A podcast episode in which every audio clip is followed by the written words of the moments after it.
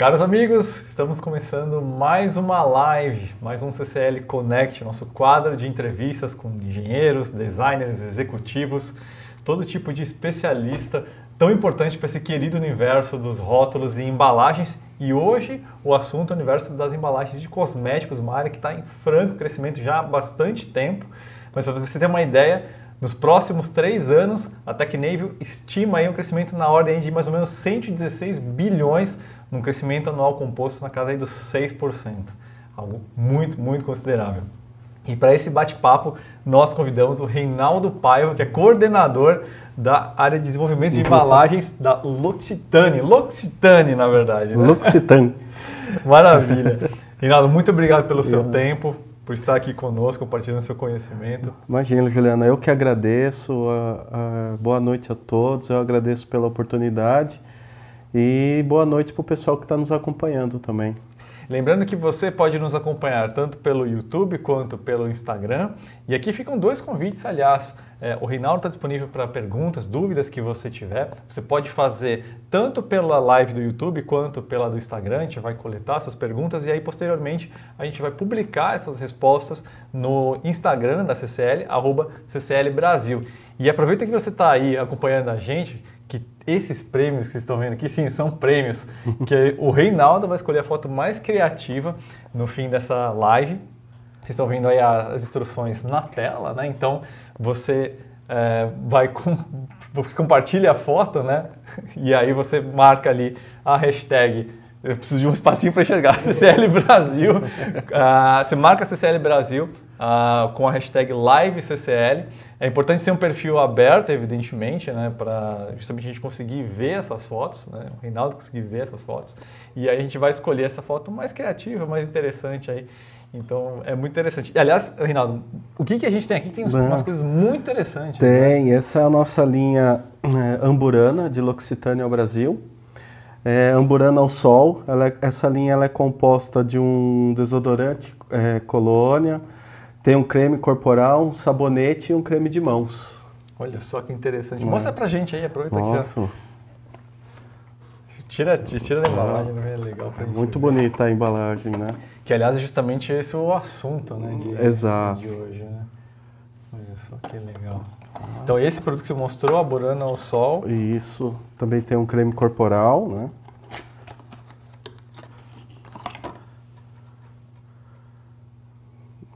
e sabonete e um creme de mãos. Belo, belíssimo prêmio. Então, a foto que a gente jogou aqui com a mais criativa, o Reinaldo escolheu aqui com a mais uhum. criativa, a gente vai dar essa sacola aqui para vocês, todo o Brasil. Ô Reinaldo, aliás, é, Antes da gente entrar especificamente no universo das embalagens, eu queria que você falasse um pouquinho justamente do seu background, né? como que você chegou até aqui, como começou e como que foi se edificando nesse caminho que, que você está aqui hoje. Tá bom, Ju. É, bom, eu sou engenheiro de produção é, por formação e eu fiz pós em gestão de projetos.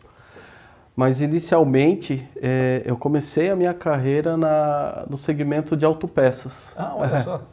Então eu trabalhei é, por 13 anos em autopeças, eu era responsável de montar toda uma documentação que era submetida para as montadoras, para homologar o produto e aí sim poder é, oficialmente poder fornecer para as montadoras. E no final de 2013 eu fiz uma transição de carreira que eu fui para o mundo de, dos cosméticos. Uhum.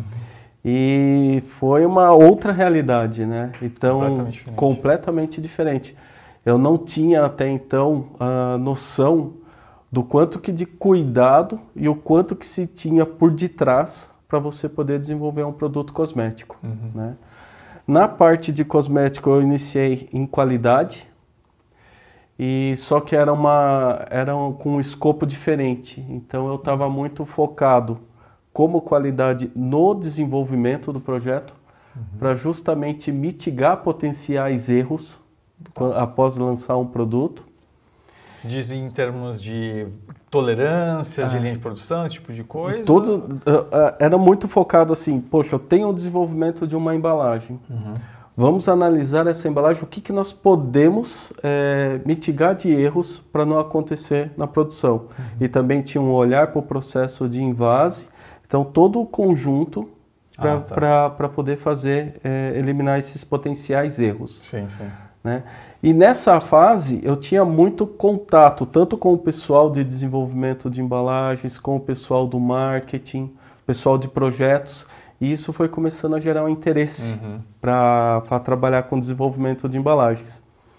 Em 2016 eu comecei na L'Occitane, mas também como qualidade. Uhum. E aí em 2018 eu tive a proposta de ir para desenvolvimento de embalagens. E fala um pouquinho dessa diferença, assim, dessa migração, o que, que você sentiu? Então, é, foi muito interessante, cara, porque assim, realmente é, são mundos diferentes, né? É, do segmento automotivo versus o, o segmento de cosmético. E na época realmente eu não tinha tanta noção disso, né? E foi muito legal que para a questão de aprendizado, Juliano, para eu poder aprender sobre o produto, uma vez que a minha formação não, não, não era disso, eu tinha muita conversa com fornecedores. Uhum. E ali com eles que eu comecei a aprender sobre as embalagens. Era essa troca de informação com eles e, e com o pessoal da fábrica também. Uhum. Né? Então foi, foi muito rico. E falando agora aqui com você, é, passa todo um filme uhum. da, da, da, minha carreira e com certeza eu fiz a escolha certa, né? Eu sou uhum. muito feliz hoje atuando com desenvolvimento de embalagem. Agora, entre essa mudança que você fez de qualidade para o desenvolvimento da embalagem, a gente está falando de é uma mudança mais sensível do que essa de autopeças para cosméticos, né? Mas ainda assim são, são duas áreas que são vizinhas, mas que ah, têm suas sim. diferenças, é. né? tem suas diferenças, né? Então, quando você trabalha com, com desenvolvimento, você tem que ter um olhar mais amplo, né? É, mas eu acho que a maior satisfação que eu tenho, e isso é uma coisa que eu gosto de carregar é, comigo, é cada projeto que eu trabalho, eu faço questão de ir na loja ou conversar com a família. Falar assim, ó, eu trabalhei nesse projeto. Ah, não tem nada mais essa, que você ver o fruto ah, essa, desse trabalho ali. Exato. Essa pessoas... sensação é gratificante. Sim, é sim. gratificante. Ali, pô, vira um presente muito especial para alguém, um gesto, você fala, pô, isso aqui é fruto do meu trabalho. Aí você vê testemunho ali. Exatamente. Isso é, isso, isso é muito bacana, muito né? bacana. E aí quando a gente está falando da, da, da L'Occitane, uma coisa que, que me chamou, assim, a atenção, pô, vamos fazer uma entrevista, então, com o desenvolvimento uh, de embalagens dessa marca, né? Eu comecei a, a puxar as minhas memórias, né? E, e, e, uma coisa que mais me chamou a atenção quando veio o nome foi a questão do olfato. Uhum. Eu acho que foi uma das primeiras marcas, aqui no Brasil pelo menos, a explorar essa questão do marketing olfativo. Inclusive, a gente teve uma live muito legal com o Eduardo Adalaft, especialista nessa área, né? E foi muito interessante. Eu descobri um monte de coisas que eu não fazia a menor ideia dessa área, né? E, e eu lembro que essa experiência é, da fragrância, você está andando no corredor e você sentir que você está chegando perto da loja da L'Occitane sem sequer vê-la, né? E, e, se criar esse, esse, vínculo é um negócio muito legal e é há muito tempo, né? Antes dos anos 2000, né? E hoje já é uma tendência mais consolidada, muito explorada por várias marcas, mas que na época eu não lembro de nada assim parecido. Só que aí, uma vez que você capturou a atenção desse cara que está passando no corredor, e o cara entra na loja e o cara vai ali pegar né, o produto na mão, aí tá contigo, né? Porque é a embalagem que tem que fazer aquele misto de missões, né? Desde de capturar o olhar do cara ali de longe, ali na prateleira, e, e da questão de tato, mas também tem questão técnica, né? De proteção Exato. do produto e tudo mais.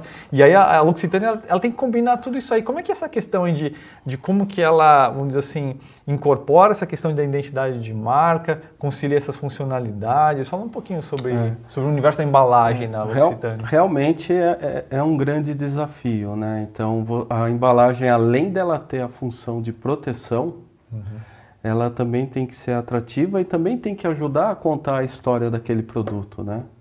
E, e tudo isso realmente você tem que garantir que a embalagem ela tenha a sua proteção devida para poder chegar no ponto final uhum. de venda, né?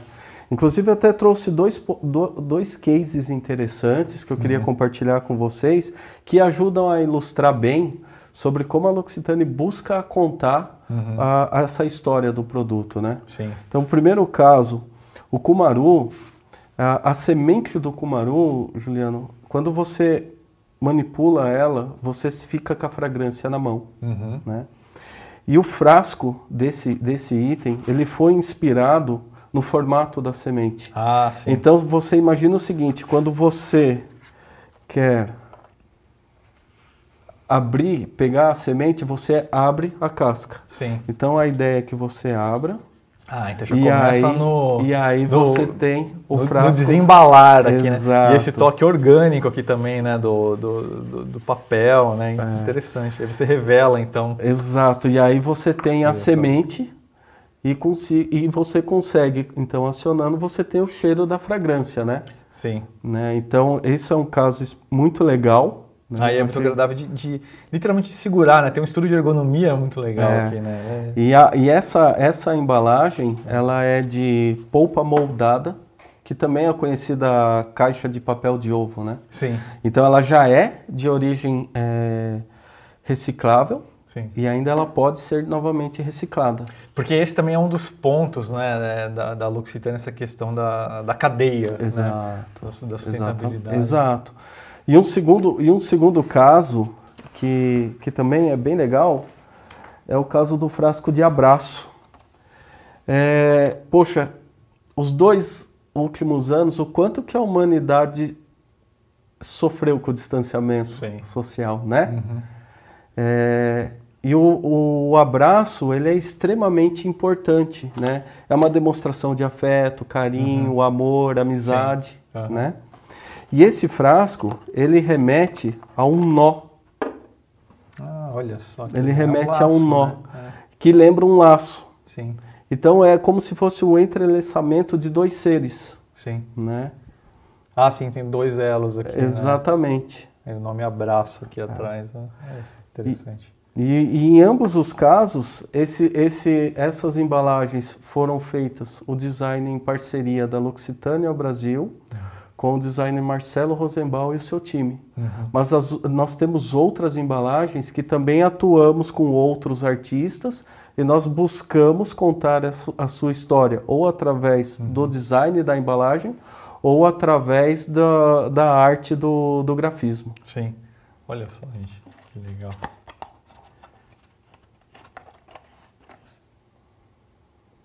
Muito interessante. E novamente, essa questão da ergonomia. É outra embalagem que é gostosa de ser manipulada, né? Isso é, isso é muito legal. Essa atenção, né?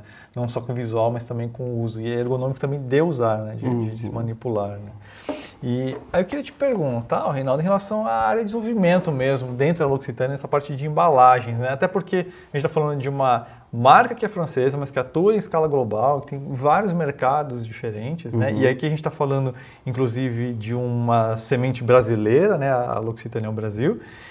E aí fala pra gente um pouquinho como que é essa relação com a matriz, como que é esse desenvolvimento, né? Por exemplo, essas embalagens que a gente está vendo aqui são desenvolvimentos locais. Como que é essa, essa questão nessas aqui? E me, me fala também em relação à, à própria ao Provence, né? Que tem a, em Provence que tem essa linha mais mundial de produtos. Como que é a diferença entre esses mundos de Tá bom. desenvolvimento? Bom, todo o desenvolvimento de L'Occitane ao Brasil é feito aqui, no Brasil. né? Da concepção. Da tudo. concepção até a, a entrega na loja. É, é 100% nacional. Hoje o nosso, é, o, nosso time de pesquisa e desenvolvimento fica alocado em- junto à nossa fábrica, que fica aqui em Tupéva, no estado de São Paulo. Tá? E ela é dividida em três, três áreas. Então a primeira área é a área de fórmula, desenvolvimento de fórmulas. Então é o pessoal que faz essas texturas incríveis, essas fragrâncias muito boas. A segunda área é de segurança, eficácia, ingredientes e cadeias sustentáveis. Então esse time ele olha se esse produto é seguro para consumo, tem estudo, né? A gente tem um profissional que fica mais em campo, é, atuando com, a- com as cooperativas para a obtenção dos ingredientes, então tudo de forma sustentável, sem ser exploratória. Sim. Ah, Tá. porque justamente essa questão da, da extração, né? Já que a gente está falando de tanta matéria-prima que é natural, né? Então existe esse cuidado também da Tem, forma, tanto em relação a, vamos dizer assim, a participação social e também numa questão técnica, mas também sustentável. né? Exatamente, sempre, sempre auxiliando o pessoal para que eles também trabalhem de forma sustentável e sem ser exploratório. Uhum. Tá? E a terceira área, que é a desenvolvimento de embalagens e grafismo. né? Certo. Então, assim, hoje o nosso trabalho é independente de, de Provence, né? É, a, parte de, a parte de Provence eles acabam desenvolvendo lá e nós, a Dio Brasil aqui, mas sempre com intercâmbio de informações. É, então, isso que também. eu queria, queria perguntar. Essa, por exemplo, eh, seja na fase da concepção ou no fim, isso passa pela matriz, os produtos ah, Brasil, ou tem uma independência? Não, já, hoje já existe essa independ, é, independência. Ah, interessante. É, é, essa independência existe. O que acaba existindo é realmente a troca de informação para busca de uma Sim. boa prática. ou- ou- Sim. É mais nesse sentido. Sim, sim. Até Mas pra- é, o intercâmbio Dio- de informação e cultura é sempre bom, né? Exato. Às vezes estimula o cara de lá ter alguma ideia para uma coisa que não tem nada a ver com o que está desenvolvido aqui, mas que, Exatamente, exatamente. que interessante. Aliás, a gente está falando muito né, de, de, de L'Occitane a Provence e essa ao Brasil. É, acho que vale a pena até explicar para quem está acompanhando a gente um pouco da diferença dessas, dessas marcas, né? Uhum. Como, como que funciona isso? Para Ah. que tipo de perfil de cliente que é? Tá. E até na parte da embalagem, acho que você levasse para esse lado principalmente, né? Porque são marcas que nascem do mesmo tronco, né? Mas Uhum. é, em algum momento elas vão para direções um pouco diferentes. pouco e aí, como que isso se reflete na embalagem? né? Legal. Bom, é, quando a gente olha os materiais que são utilizados em Provence versus o que é utilizado em Brasil, são os mesmos materiais. Uhum. né?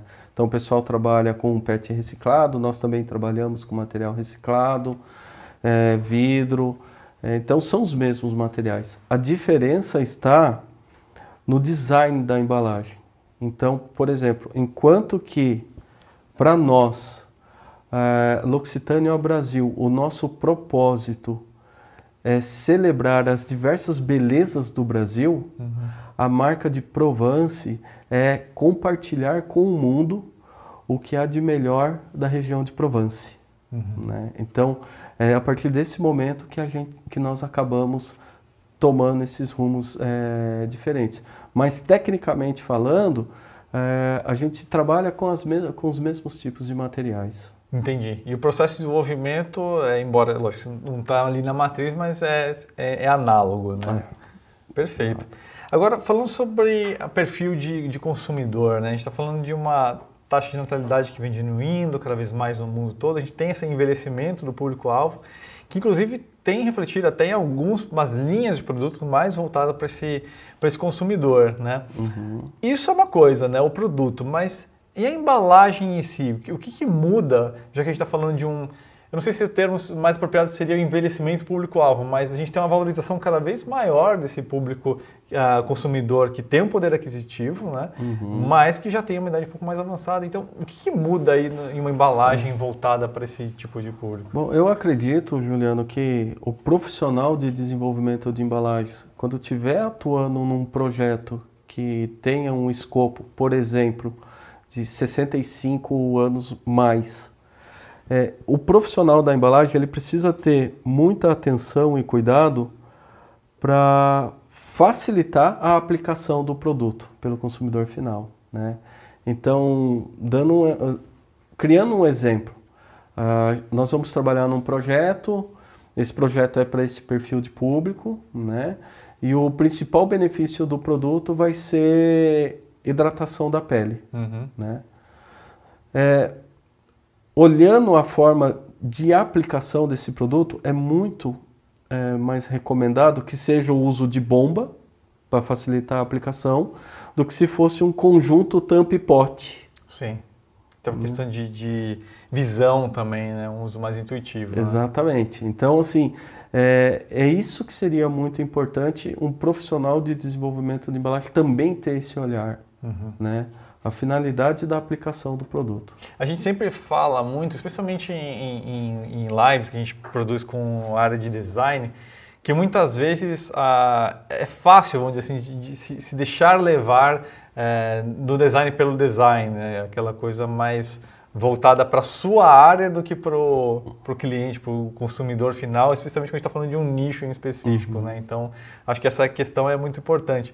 Agora, Outro ponto que aumentou muito nesses últimos anos é, é o consumo masculino desse segmento aí de cosméticos. E aí, o que, que muda na, na embalagem? O que, que você sente diferente em relação ao, ao clássico, vamos dizer assim?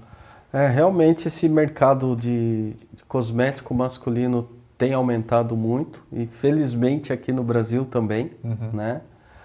É, quando nós falamos de cores, né, é, pelo, pelo, que eu percebo, Juliano, está tendendo muito para tons escuros e com poucas transparências. Então, por exemplo, se você fizer uma pesquisa na, na internet, é, produto cosmético masculino e filtrar lá por imagens, você vai ver que boa parte dos produtos estão tendendo para uhum. tons mais escuros, com Os tons de cinza, grafite. Isso, azul marinho escuro. Uhum. Então você vê que tem essa tendência. Mas também é, tem crescido muito a, a, a, gama de produtos oferecidos, Juliano. Então, por exemplo, há um tempo atrás, um público masculino teria um shampoo com benefício de anticaspa, uhum. né? Era o que tinha. Era o que tinha. E aí, para você barbear, você ia ter aquele creme que você ia misturar com água quente, o pincel Sim. ali, uhum. né? E hoje não. Então, assim, hoje você tem shampoo que tem ó, o benefício de anticaspa, que também serve para barba, perfumar o corpo, né? Hoje você tem condicionador masculino, então produtos para barba, como óleo, você também tem. Né? Então você vê que cada vez mais está aumentando essa, essa oferta de produtos. Sim. Agora, olhando em escala global, a gente vê que a região, especialmente aqui no Brasil, mas também, muito especialmente quando a gente considera o volume, a Ásia, estão numa rampa de crescimento em relação ao consumo de, de cosméticos. Né? E aí, eu queria te perguntar como que isso afeta a parte de desenvolvimento, tanto de produtos, mas especialmente de embalagem da, da, da L'Occitane. Eu não sei se, por exemplo, tem alguma diferença de volumetria, ou às vezes alguma questão de regulamentação que são específicas de algum mercado, mas aí você desenvolve para o mundo inteiro.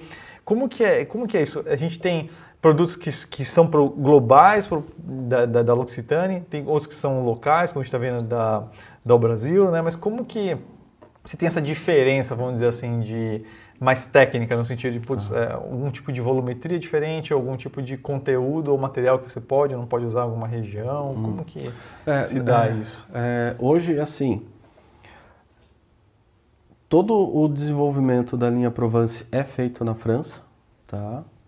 E não existe uma alteração na identidade visual, ou formato, ou volumetria. Até porque como a marca ela é globalmente conhecida, então tem que ser mantido os mesmos padrões e qualidades em qualquer uhum. lugar do mundo, né?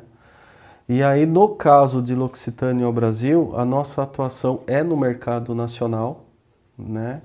E nós não podemos, também não tem essa alteração de formatos ou por uma determinada região, uhum. tá? Até porque nós não podemos esquecer do nosso propósito, que é celebrar as diversas belezas do Brasil. Uhum. E isso tem que ser compartilhado, ainda mais um país continental que nem é o Brasil. Uhum. Agora, quando a gente está falando de cosméticos, são químicas muito complexas e muito sensíveis, né? especialmente a raios UV, oxidação e uh, outros tipos de interferência com, com agentes externos. Né? E fala um pouquinho sobre, sobre como que é esse desenvolvimento das uhum. embalagens, até porque a L'Occitane trabalha tanto com elementos naturais, alguns deles especialmente sensíveis. Né? Uhum. Né? Então, como são esses testes? Fala um pouquinho como tá. que é desenvolvido isso. Em todo o desenvolvimento de produto, é, nós executamos o que chamamos de teste de compatibilidade. Então, o que, que vem a ser isso? Uma vez que eu tenho definido o material, eu já tenho a fórmula pronta, né, que nós chamamos de bulk, que é o uhum. produto que o consumidor final vai, vai utilizar. Então, nós invasamos a embalagem e colocamos em estufas de diversas temperaturas, desde 4 graus Celsius a 47 graus, passando por temperatura ambiente e luz solar. E, e uma pergunta, e, em diferença de pressão também? Não. Tá. Não. Uhum. Né? É, o que nós executamos quando a gente submete um, um produto cosmético à pressão é o que nós chamamos de teste de vácuo. Tá. Então, o que, que vem a ser isso? Eu preciso enxergar se esse produto vai ter algum vazamento. Então eu coloco numa cuba de vácuo e ali eu, eu executa o teste. Entendi. Tá? Eu pensei nisso em relação ao transporte, por exemplo, em avião, né? Exatamente. Às vezes a pessoa leva dentro do... Muito dos testes de vácuo é justamente para poder é, verificar essa questão e aí se todo o conjunto montado realmente está bem selado, uhum. né? E nos testes de compatibilidade é feitas as leituras. Então você tem um tempo de, de análise, que é dois meses até mais, em alguns casos, e aí você faz uma leitura, ó, passado 15 dias, como que está? Uhum. 30 dias, como, como que está? E aí, caso seja é, identificado algum ponto, imediatamente o pessoal já se reúne, toma as devidas ações e repete novamente o teste. Uhum. Então, tudo isso ocorre antes do lançamento do produto. Lá atrás, né? Sim. Porque tem duas missões aí, né? Uma é garantir que você não vai ter essas interferências externas, mas também que não pode ter nenhum tipo de interação entre Ex o material e, e, o, e o, produto. Né? Exatamente. Né? Tem que garantir a segurança do produto. Agora, tem algum tipo de produto que, por algum motivo, algum composto que ele tenha, é, ele exigiu algum tipo de tratamento diferenciado ou de algum uh, ou de uso de algum material ou revestimento adicional em relação, dentro de uma mesma gama, mas porque esse produto aqui tem um elemento tal. É, o, o, que nós tomamos muito cuidado, é, Juliano, mas isso também nós informamos no, no, nosso produto, como os nossos produtos eles são de origens é, naturais, ele pode é, ter uma alteração de cor. Sim. Né? Isso pode ocorrer. Então a gente procura trabalhar com proteção é, para que isso não afete tanto o visual do produto né? na, na, embalagem. Agora pensando em logística e transporte, né, mas considerando hum. uh, uma marca que exporta muita coisa que vem para cá, especialmente quando a gente está falando da, da linha Emporvance, né? Uhum. É, a questão da massa e do volume das embalagens é, é uma questão crítica, né, em questão de impacto logístico, né? E aí eu te perguntar, é possível reduzir a, a, massa dessas embalagens, as dimensões? Como que é. se, se tem trabalhado isso? É possível reduzir o peso de, de embalagens, tá? Só que, o, uh, mais uma vez, o profissional da área de embalagem ele precisa ter um olhar mais amplo, tá? Porque assim, vamos, vamos dar um caso supor um caso aqui. Eu tenho uma embalagem de um frasco de shampoo que pesa 30 gramas, né? E eu quero, vamos reduzir, passar para 25 gramas. Ok. Só que é muito importante, Juliano, o profissional de embalagem ter olhar de se essa alteração, aonde que pode impactar. Uhum. Então, por exemplo, um processo de rotulagem. Né? O nosso frasco de shampoo, ele usa rótulo e contra-rótulo com 25 gramas, na hora que eu vou aplicar o rótulo, que eu tenho uma, uma força ali, eu posso deformar o frasco? Eu posso gerar bolha? Eu preciso testar. Uhum. O consumidor final, então quando ele vai utilizar o frasco, ele, ele tem aquele gestual que eu chamo de efeito squeeze, né? que ele aperta para sair Sim. o produto. Então eu aperto e ele vai voltar para o seu estado normal. Com 25 gramas, ele vai voltar? Ah, é uma formação elástica ou plástica? Né? Eu, pre analisar. Né? Então, às vezes, pode ser que numa condição, poxa, olha, o ideal seria 25. Gostaríamos que fosse 25. Não dá, mas 28 gramas. Eu não afeta a qualidade final do produto. Né? Lógico, tudo isso é só um exemplo. Mas é importante que o profissional de, de área de embalagem tenha essa visão mais ampla para não poder gerar um problema lá para frente, né? Sim, é porque a experiência de uso não pode ser afetada, né? Exatamente. A gente vê muito isso na própria indústria de, da água, né? Hoje a gente vê é, materiais cada vez mais menos espessos, cada vez mais finos e de forma que é cada vez mais difícil para o cliente ali manusear a água, ou especialmente nota de abrir a garrafa sem tomar um pequeno banho ali, né? É, então é, são cuidados que são cuidados que, que, que, é, é importante o profissional da embalagem ter esse olhar. Mas sim, sim, porque tem sim uma economia de escala, de custo, de logística, mas no fim a missão básica e fundamental da embalagem tem de ser, Exato. tem de ser preservada, né? Exato. né? Aliás, pega para mim de novo aquela embalagem de perfume de, de, de, Kumaru, porque acho que agora aqui é um assunto interessante, eu queria voltar, na verdade, uhum. resgatar, né? Essa questão de, de, de, economia circular, né? E essa preocupação toda com os processos fabris, né? É, Que é uma preocupação, na verdade, que a, que a L'Occitane tem desde muito tempo já, né? Desde sempre, Uhum, na verdade, né? exato. Eu queria que você falasse um pouquinho mais sobre, sobre isso, sobre que materiais ou que formas que você tem É. utilizado. Porque mesmo questão de plástico e alumínio e outros materiais, é possível, né? É- É, um é caminho possível, mais é. sustentável, né? Hoje, hoje nós, nós já trabalhamos, Juliano, com material reciclado e que pode ser reciclável, tá? Então isso nós, nós já trabalhamos com, nas nossas embalagens. Nós temos produtos também que nós já utilizamos matérias-primas para embalagem de fonte renovável, né? Mas o nosso olhar não está apenas eh, voltado só para a embalagem. Então, por exemplo, eu vou, eu vou te dar dois exemplos que nós implementamos esse ano em nossa operação que é muito legal. Então, por exemplo, primeiro caso, num- numa, numa frente super legal feita pelo time de logística e, dis- e distribuição, hoje 50% das entregas para todas as lojas de L'Occitane já são feitas com caminhões 100% elétrico. Ah, sim, interessante. Né? E também já estamos eh, instalando em nossa fábrica painéis solares. Então nós temos o objetivo de até 2025 sermos autossustentáveis na geração de energia. né? Então você vê que essa preocupação nossa com a sustentabilidade vai muito mais além do que só quando eu olho para a embalagem em si. Sim, sim. né? Todo o processo fabril, na verdade. Todo o né? processo a gente acaba olhando a cadeia como um todo. Mas agora falando de embalagem especificamente, a gente vê ainda um, um- não vou dizer uma dependência, vai, mas eu acho que ela resolve muitas coisas que é o, justamente o uso do plástico e do alumínio, né? Uhum. Mas ao mesmo tempo a gente vê a introdução aí de, de, de outros tipos de materiais. Eu queria que você falasse um pouquinho sobre que, o que você tem visto de tendências, né? Uhum. É, especificamente do plástico e do alumínio em termos de substituição, ou mesmo de tecnologias nesses materiais para ajudar nessa questão da, da sustentabilidade. Bom, sobre o plástico e o alumínio já é uma realidade o, o uso desses materiais já reciclados. Sim. né? Isso já é um, um avanço que nós temos.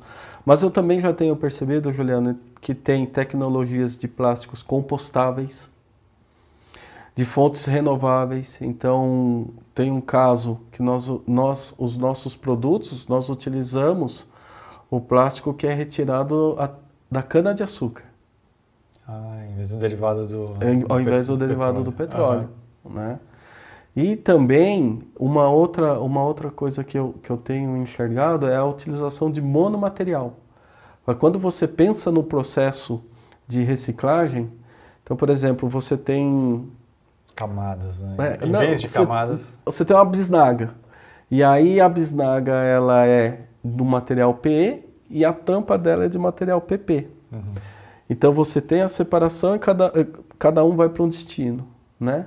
O monomaterial, eu já, eu já vejo tendência de tampa também em PE. Então você direciona tudo para um único destino. Simplifica o Você- processo. É, você simplifica essa etapa de separação do material. Interessante. Agora, quando a gente olha hoje para essa área de, de desenvolvedores de embalagem, então a gente tem uma, uma complexidade cada vez maior, né? Porque você tem questões econômicas, você tem questões ergonômicas, tem questões de custo, de design, né? marketing puxando de um lado, custos do outro, aí tem questão de sustentabilidade de outro, né? Então é uma função que tem que dançar ali, é um cobertor curto, mas tem que esticar para todos os lados, né? Mas de forma mais específica, isso é o meu olhar, só eu aqui olhando de fora, mas queria que você trouxesse essa visão um pouquinho de dentro de quais são esses desafios principais de hoje É. desse mercado e para o desenvolvedor de É, embalagens. eu, eu acredito que o principal desafio para o pro profissional de desenvolvimento de embalagens realmente está conciliar custo, sustentabilidade e também não pode esquecer o prazo do desenvolvimento. A companhia tem toda uma estratégia de lançamento, então todo o desenvolvimento você tem que ter muito cuidado para respeitar os prazos, para você não impactar, né? E outra, hoje o consumidor de hoje ele está muito mais conectado, né? E informado também. Então ah, cabe a gente buscar soluções cada vez mais sustentáveis, porque o consumidor está buscando isso, né? Então cabe nós buscarmos soluções sustentáveis, refiláveis, né? Que sejam é, recicláveis. Então cabe a gente, fontes renováveis, então cabe ao profissional do desenvolvimento de embalagem esse desafio também. Agora, especificamente nessa área das embalagens de cosméticos, é, alguém que quer ingressar nessa área, que, que conselhos você daria? Ó, oh, Juliano, primeira coisa, o profissional, a pessoa que ingressar na área de cosmético, com certeza ele vai se apaixonar que nem eu me apaixonei. Tenho certeza disso, né? O que eu recomendo para essa pessoa é estudar nunca é demais, né? Então busca, uh, nós temos boas instituições que têm formação técnica, tem curso técnico é, de curta duração e a pessoa vai aprender processo de sopro, processo de impressão. Então tem, todo, tem todos esses pontos. Mas eu, eu acho que a, a principal é, recomendação que eu dou, e eu sou testemunha disso, sempre que possível, vá no fornecedor. Vá acompanhar o processo de fabricação. Vá ver como que se faz um processo de impressão de um rótulo, vá ver como é que faz o processo de formação de um vidro. Porque por mais que você tenha a informação acadêmica, uhum. o dia a dia da fábrica, cara, tem dores que ali é só na hora, é só na hora. que você vê. E, por, e se a pessoa é, for trabalhar num, num, dono da marca, então, por exemplo, eu trabalho para a L'Occitane, então eu tenho um processo de invase interno. Também vá lá na fábrica acompanhar o processo de uhum. invase. Uhum. Porque muitas vezes é nesse momento que você vai entender a interação de um componente com outro. Então você vai entender como é que é um processo de rosqueamento, como que é um processo de selagem de uma bisnaga, como que é o processo de aplicação de um rótulo. Então isso são aprendizados que realmente é só ali junto com o pessoal da fábrica que você vai aprender. Então tem que estar tá em campo ali. Tem que estar tá em campo, sempre, que... sempre. Que legal. É, e eu, como, como, como profissional, eu sou muito grato, porque todos os fornecedores que eu atuei até hoje, Todos me deram esse apoio. Sempre quando eu tinha uma dúvida, o pessoal me, o pessoal me ajudava. Sempre ia na, na, no, na máquina e explicava o processo. Poxa, não entendi. Ele ia lá e explicava uhum. de novo. Né? E isso foi tudo que me ajudou para dar esse background para trabalhar com desenvolvimento de embalagem. Agora, me fala um pouquinho sobre. A gente falou sobre esse, vamos dizer assim, pentágono de interações na sua área, né? Então a gente falou muito agora sobre essa questão da linha de produção, uhum. né? Eu queria que você falasse um pouquinho sobre como que essa interação, por exemplo, com a parte de design, de marketing, com a questão de custos, dá um pouquinho mais de detalhe, assim, para o cara que quer ingressar nessa área entender um pouquinho é. do que, que é o, esse puxa e repuxa é. de lá para cá. É, super, é, é bem importante, porque assim, quando você é brifado num projeto, né, então você tem o desejo do marketing e você tem também que estar tá atento com os custos para aquele projeto. Ah, nós estamos esperando um valor X para esse projeto. Não pode gastar mais que isso, porque senão o projeto não se torna viável. Então você realmente você vai conversar com o fornecedor, você vai fazer essa prospecção com o fornecedor, vai fazer uma cotação inicial com ele, vai entender todos esses pontos. E aí você tem essa troca de informação com, com compras também, é muito uhum. importante isso. Né? E tem horas que tem que, tem que dar passo para trás, né? Fica inviável. Fica inviável, alguém vamos, tem que ceder, né? vamos voltar, vamos analisar, né? E aí você tem uma pimentinha aí que ainda precisa ser sustentável. Hum, uhum. Né? Porque às vezes tem um impacto em custo. Né? Exato. Então você tem que ter todo esse, esse, esse equilíbrio. Então acontece muito no projeto de você conversa com o marketing, volta, fala com o fornecedor. Volta. Existe muita troca de informação muita troca de informação mesmo. Hoje a gente fala num prazo médio de quanto tempo, assim, desenvolvimento típico de um, de um produto, de uma embalagem? Varia muito da complexidade, né? Então, assim, nós temos produtos que são chamados de flanker, né? Então, por exemplo, eu, eu tenho o Kumaru Essência, mas eu tenho mais dois produtos na linha, que é o Kumaru Raiz ou o Kumaru Tradicional. Então eu, eu mudo a fragrância e a cor. Uhum. Né? Então eu não tenho a complexidade de um molde. Né?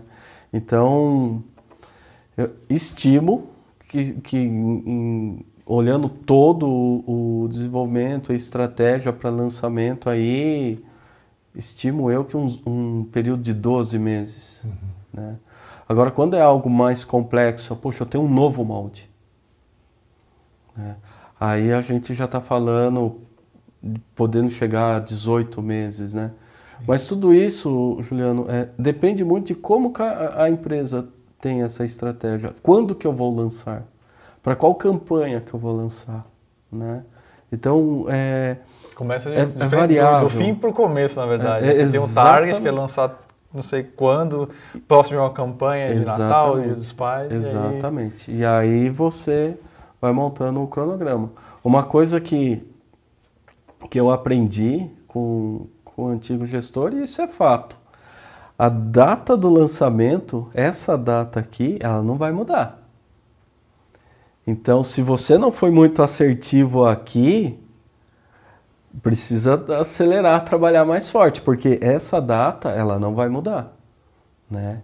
E aí por isso que é importante todo o cuidado também com as datas do projeto, porque um trabalho, uma atividade que eu tenho que fazer, uma liberação, por exemplo, uma liberação de uma arte, eu posso estar impactando outra área.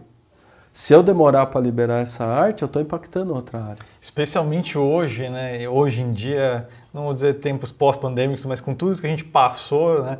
É, e ainda a gente tem essa dificuldade de fornecimento de algumas matérias-primas, ainda cadeia logística ainda se reajustando, né? uhum. né? Então se, trabalha com uma avaliação muito maior exato, hoje em dia. Né? Exato, né? né? Então assim, já teve. É, durante a pandemia foi bem complicada a questão do, de, de, do plástico. Né? Então, hoje realmente o mundo é globalizado, então uma, acaba impactando. Né? Então, isso aí são são pontos que também é acompanhado, lógico que por todo o, o, o time, né? Mas também é analisado esses pontos, para qual que é o impacto que pode ocorrer, e aí, quando necessário, aciona a área comercial e tudo mais para poder é, ver o que a gente pode minimizar esses impactos. Sem dúvida. Reinaldo, queria agradecer você pela presença na live, por compartilhar esse, uhum. seu conhecimento com a gente. É, vai lembrar, pessoal, ainda está em tempo de vocês mandar suas perguntas para o Reinaldo responder, ah, seja pela live do Instagram, pelo YouTube. Ah, o Reinaldo vai responder lá dentro do Instagram da CCL, arroba CCL Brasil. Então, dá tempo ainda de você correndo rapidinho, assim, uns segundos aí para mandar as suas últimas perguntas para a gente.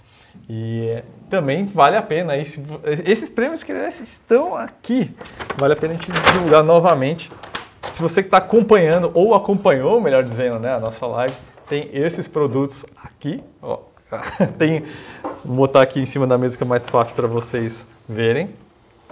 As instruções vocês estão vendo na tela, é super simples, é só você postar uma foto marcando o perfil da CCL Brasil com a hashtag que vocês estão vendo aí na tela e o Reinaldo vai escolher aí a foto mais criativa para dar esses prêmios aqui da L'Occitânia Brasil.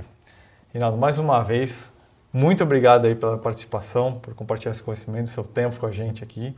Imagina, eu que agradeço, fico muito feliz aí de ter compartilhado um pouco com o pessoal. E muito obrigado a vocês que estão nos acompanhando também.